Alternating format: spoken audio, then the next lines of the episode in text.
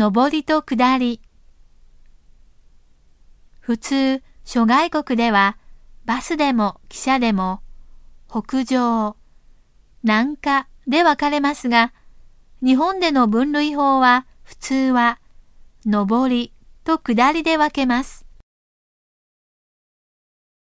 上りとは都会に向かっていくことで、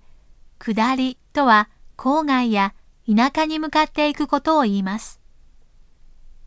昔の日本は都が京都にありましたから、京都に行くことを京に登る、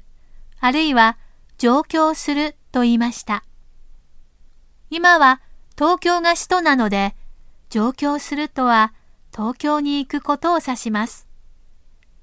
しかし、京都人は今でも